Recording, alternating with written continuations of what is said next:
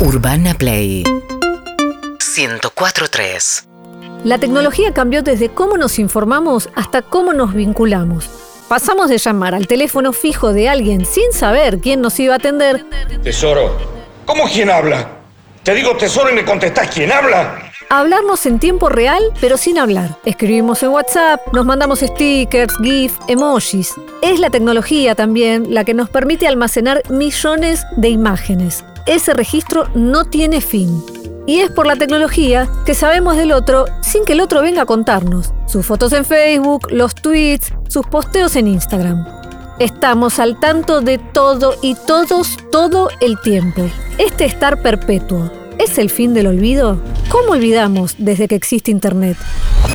Diego y Norberto fueron pareja durante 19 años. Una tarde de esos 19 años fue muy especial. Ese día, Norberto leyó por primera vez un texto propio en público. Yo estaba entre el público, le saqué una foto eh, mientras él estaba leyendo.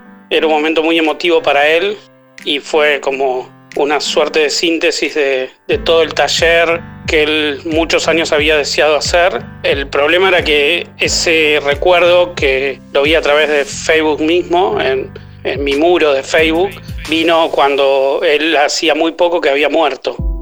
Lo que hizo Facebook fue recordarle una publicación vieja.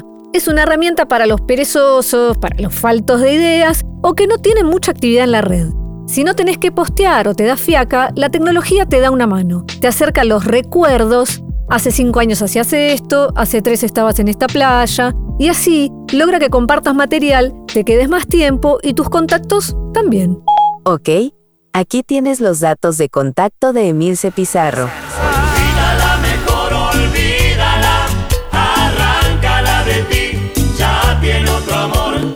Cuando uno evoca un recuerdo, ese recuerdo se desestabiliza, cambia. Cuando eso pasa, hay que realmacenarlo. Lo explica Pedro Beckenstein, biólogo y neurocientífico.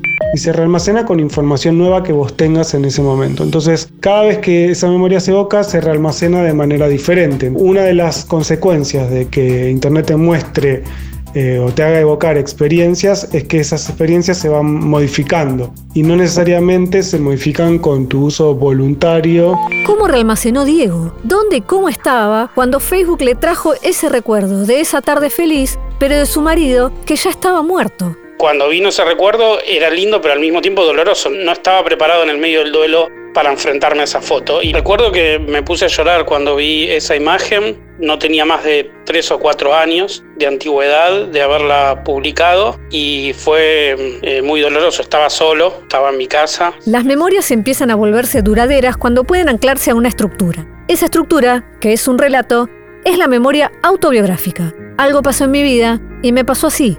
Eso empieza a formarse alrededor de los cuatro años. Mariano Sigman es doctor en neurociencias y referente en el campo del cruce con la psicología. escribiéndote o forzándote un poco el perfil de las cosas que uno recuerda, que es algo que uno ya hace antes de las redes sociales, pero cuando las redes sociales fuerzan este proceso, no solo de alguna manera graban y reescriben tu memoria, sino que van grabando y reescribiendo tu identidad. Nosotros somos un poco ese relato autobiográfico. Nos convertimos en esa especie de historia que incluye todas las memorias y también las ediciones de esas memorias. Pero ¿qué nos hacemos cuando nos editamos? La reescritura o la reedición o la reselección de ciertas memorias en algún lugar cambian nuestro presente y también cambian nuestro futuro, no solo cambian aquello que recordamos.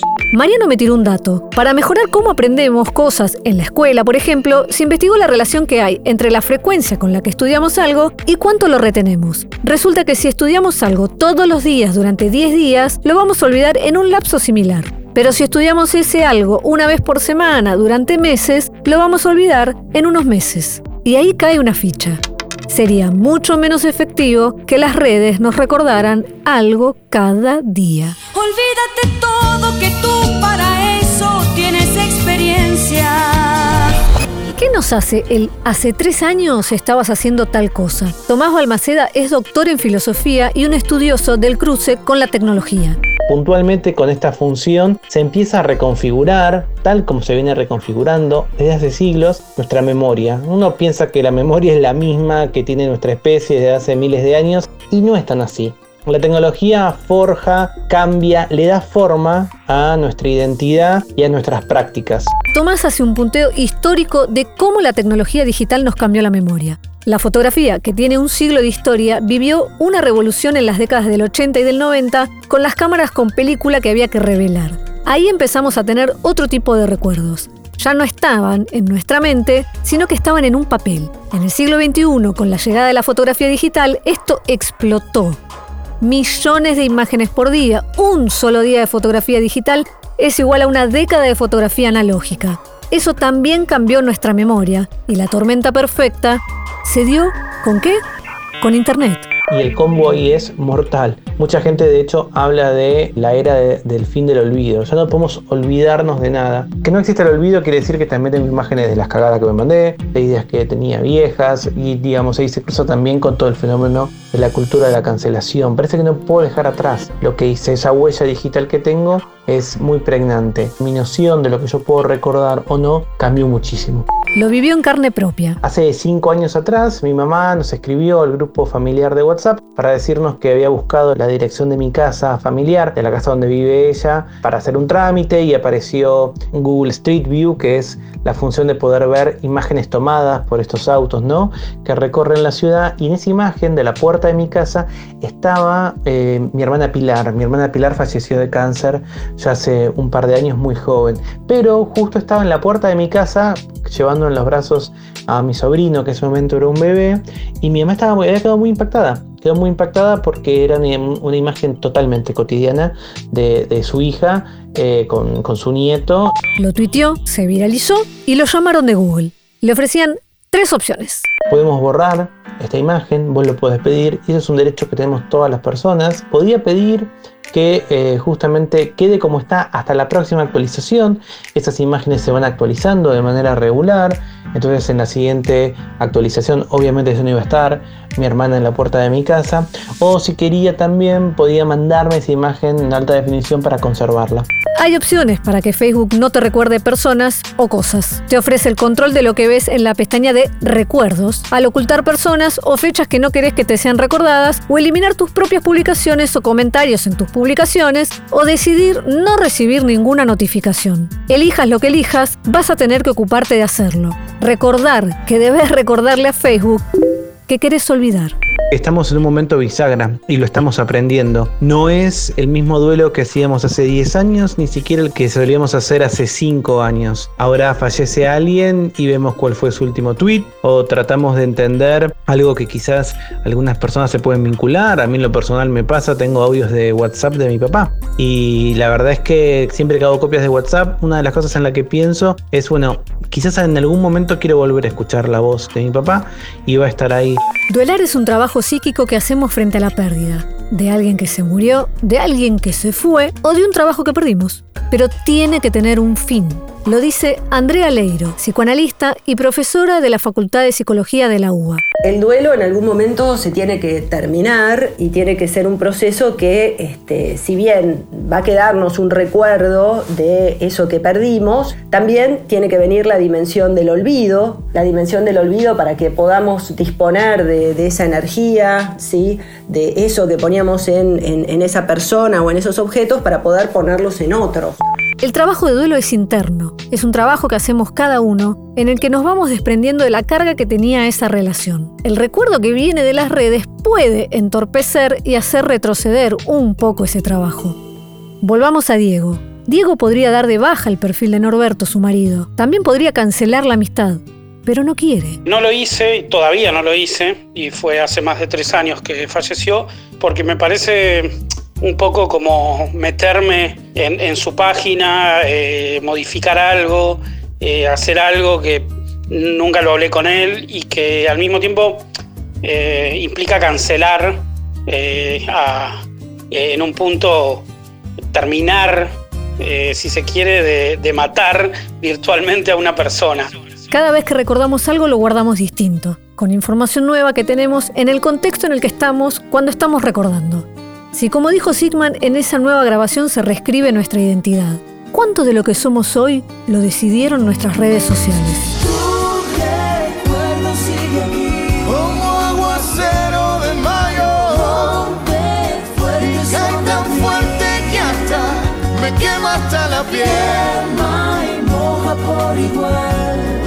que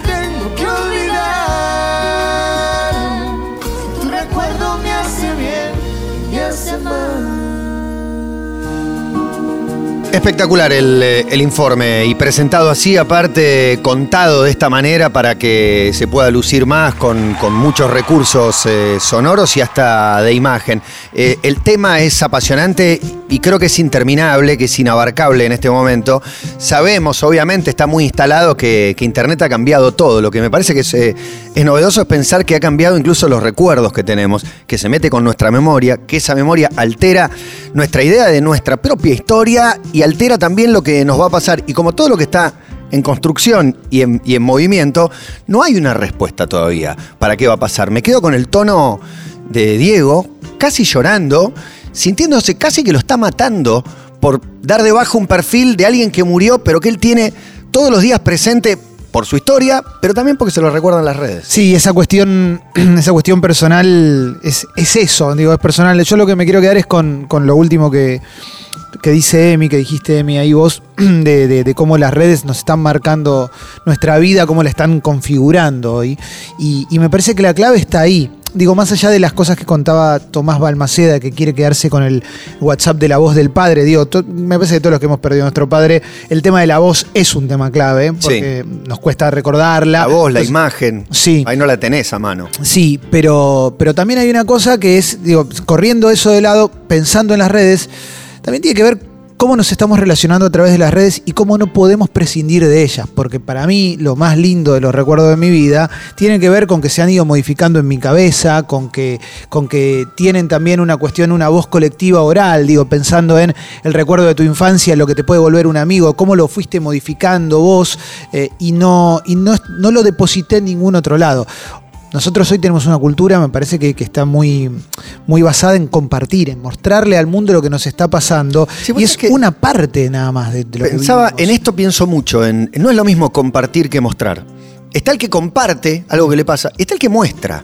¿Se entiende la, la Sí, diferencia? claro, Hay obvio. gente que ama mostrar, pone el ejemplo más burdo, ¿no? El que muestra eh, las riquezas, los lujos, demás, y el que comparte eh, una experiencia.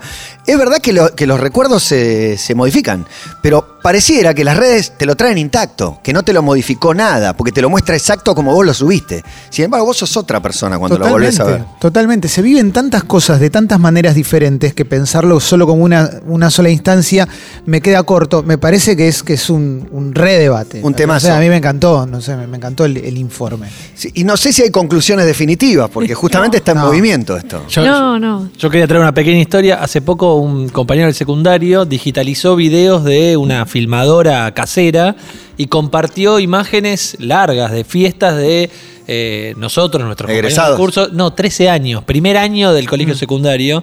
Y para mí fue un flash encontrarme con eso. Primero porque había perdido el registro de que en algún momento alguien tenía una cámara en ese momento filmando esas Claro. situaciones. Algo que hoy pienso, como están las cámaras y todo, decís, todo el tiempo estás dado- te estás dando cuenta cuando te filman, cuando te sacan una foto. eh, y no tenía un recuerdo, entre otras cosas, porque no había redes en ese momento. Claro. No, en mis 13 años no había un Facebook para que me recuerde cada 5 o 6 meses esas imágenes. Y fue muy hermoso. Y guardarlo y tenerlo para cuando yo quiera, no cuando me lo muestran las redes. Bueno, a mí me pasó algo similar con. Mi, mi abuela murió en el 88 y mi abuelo murió en el, en el 90. Y mi viejo murió en el 92, quiero decir. Y la tomé la comunión en el 87. Nunca se grabó eso, se grabó con VHS y nunca lo vi. Claro. Nunca lo había visto y no tenía una imagen de ¿Y mi abuela y de mi viejo en movimiento. Lo vi el año pasado por primera Uh, vez. ¿Qué te pasó? Ah, Imagínate que es una filmación colegial, medio, medio fea. Sí, ya pero hay un momento donde lo ves a tu hijo caminando. Quería con- verlos con- en con movimiento. Un gesto reconocible por vos. Quería verlos en movimiento, los vi un poquitito. Quería ver a mi abuela. Mi abuela es, es como. Es un compendio de recuerdos Claro. que no se vieron modificados por esa imagen. Pienso que si es esa primera comunión hubiera estado en un Facebook de esa época, no hubiera representado lo que fue la primera comunión. Porque para mí la primera comunión fue un montón de cosas más. Me dio curiosidad ver- verme a mí con 3 centímetros menos a los 9 años. pero mi primera comunión tiene un montón de otras cuestiones. Eso fue emocionante. Tampoco fue tan movilizante como pensé que iba a ser, ¿viste? Está casi con lo que las carilinas, pero digo, está lo que, lo que queda en, en, no sé, en, el- en un soporte, en el soporte de la época, ya sea un VHS o en una red, y está lo que te pasó a vos, que para mí la, la mayor riqueza de eso, por más que me encantaría ver una filmación más o otra cosa, o sea, hay algo más... Es un lugar común decirlo y yo también lo digo. Es como, me encantaría ver momentos familiares Sí. míos de chico, como ver, como si alguien me hubiera espiado y me los muestre. Pero si existieran y alguien me los mostrara, no sé si los querría ver. Pero es que la gran diferencia es que la- es quien hace la demanda. En el caso de Clemen fue él con su demanda ir a buscar el viernes. Claro, no me lo ofreció nadie de la Acá te nada. aparece y vos quizás estás, no sé, él está en un gran día, en un momento, no sé, de su vida, o muy triste, y ese es un golpe que no lo fuiste a buscar y no lo fue a buscar tu cabeza y no lo fue a buscar Claro. tu, tu, tu emocionalidad. Entonces ahí está el, el gran, la gran... Es que el tema es el olvido, eh, vinculado a la memoria, pero el gran tema para mí es las redes y la muerte.